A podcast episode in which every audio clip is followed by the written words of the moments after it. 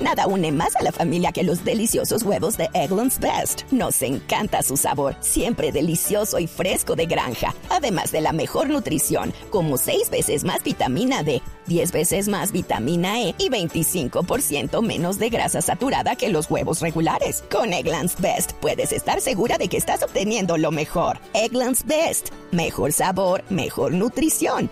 Mejores huevos. Visita egglandsbest.com para más información.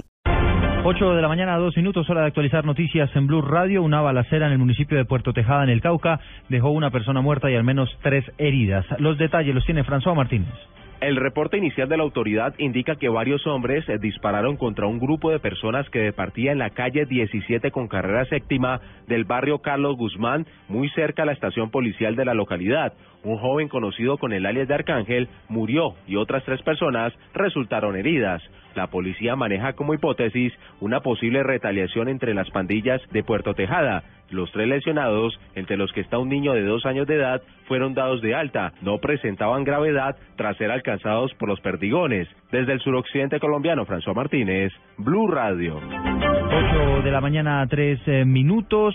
Hace algunos minutos se conoció el parte médico de los militares que resultaron heridos en los enfrentamientos con las FARC en el norte del departamento de Caquetá, que dejaron dos uniformados muertos eh, adicionalmente por, estos combates en esa región del país. Vamos a Florencia, desde allí nos informa John Martínez.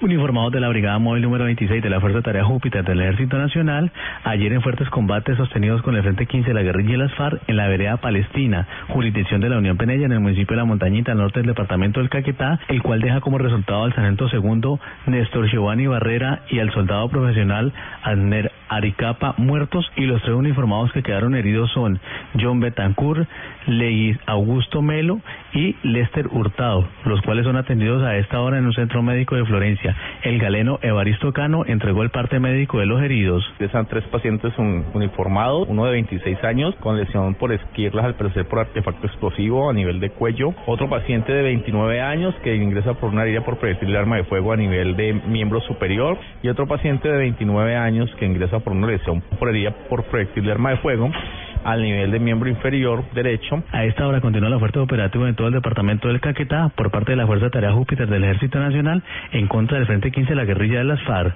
Desde Florencia, John Martínez, Blue Radio. John, gracias. Hoy se cumplirán las exequias de la exdirectora del ICETEX, Marta Lucía Villegas, quien falleció en las últimas horas en la ciudad de Medellín. Información a esta hora con Cristina Monsalve. En el cementerio Campos de Paz, al suroccidente de Medellín, se cumplirán hoy las exequias de Marta Lucía Villegas, la exdirectora del ICETEX, quien falleció en las últimas horas en el Hospital Pablo Tobón Uribe mientras se recuperaba de un procedimiento quirúrgico. Su hermano Luis Alfonso Villegas la recordó como una mujer comprometida, responsable por su trabajo y a quien le gustaba ayudar a los demás. Todo el empeño que ella puso por salir adelante con todas sus obras, con su trabajo constante, con encargo que ella obtuvo toda una vida, que fue trabajar por la educación y que en los distintos medios donde se desempeñó, pues demostró ser una persona que toda su vida la dedicó al trabajo y a la ayuda de los demás.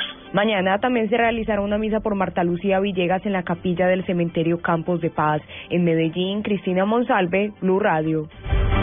8 de la mañana a 6 minutos fue capturada una mujer extranjera cuando pretendía salir de Colombia a través del aeropuerto de Bucaramanga con varios kilos de cocaína. La historia con Javier Rodríguez.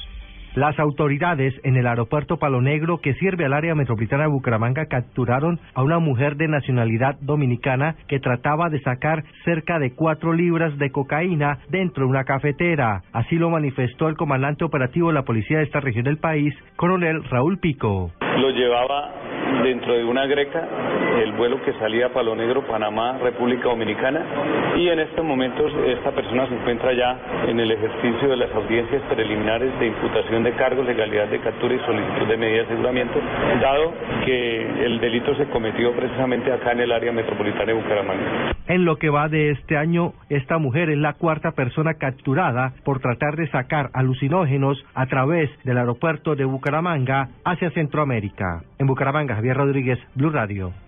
Noticias contra reloj en Blue Radio.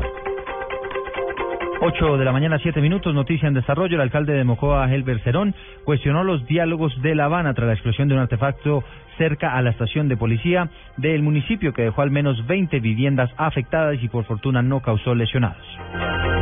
Estamos atentos porque el presidente del Bayern Múnich confirmó esta mañana que el volante alemán Bastian Schweinsteiger sale del club con rumbo al Manchester United. Y la cifra que es noticia hasta ahora son los 3.200.000 clientes del Banco Agrario que hoy recibirán normalmente el servicio en los horarios estipulados para este fin de semana con el fin de que se puedan poner al día en las transacciones que tenían pendientes tras la falla del sistema que paralizó por varias horas sus operaciones.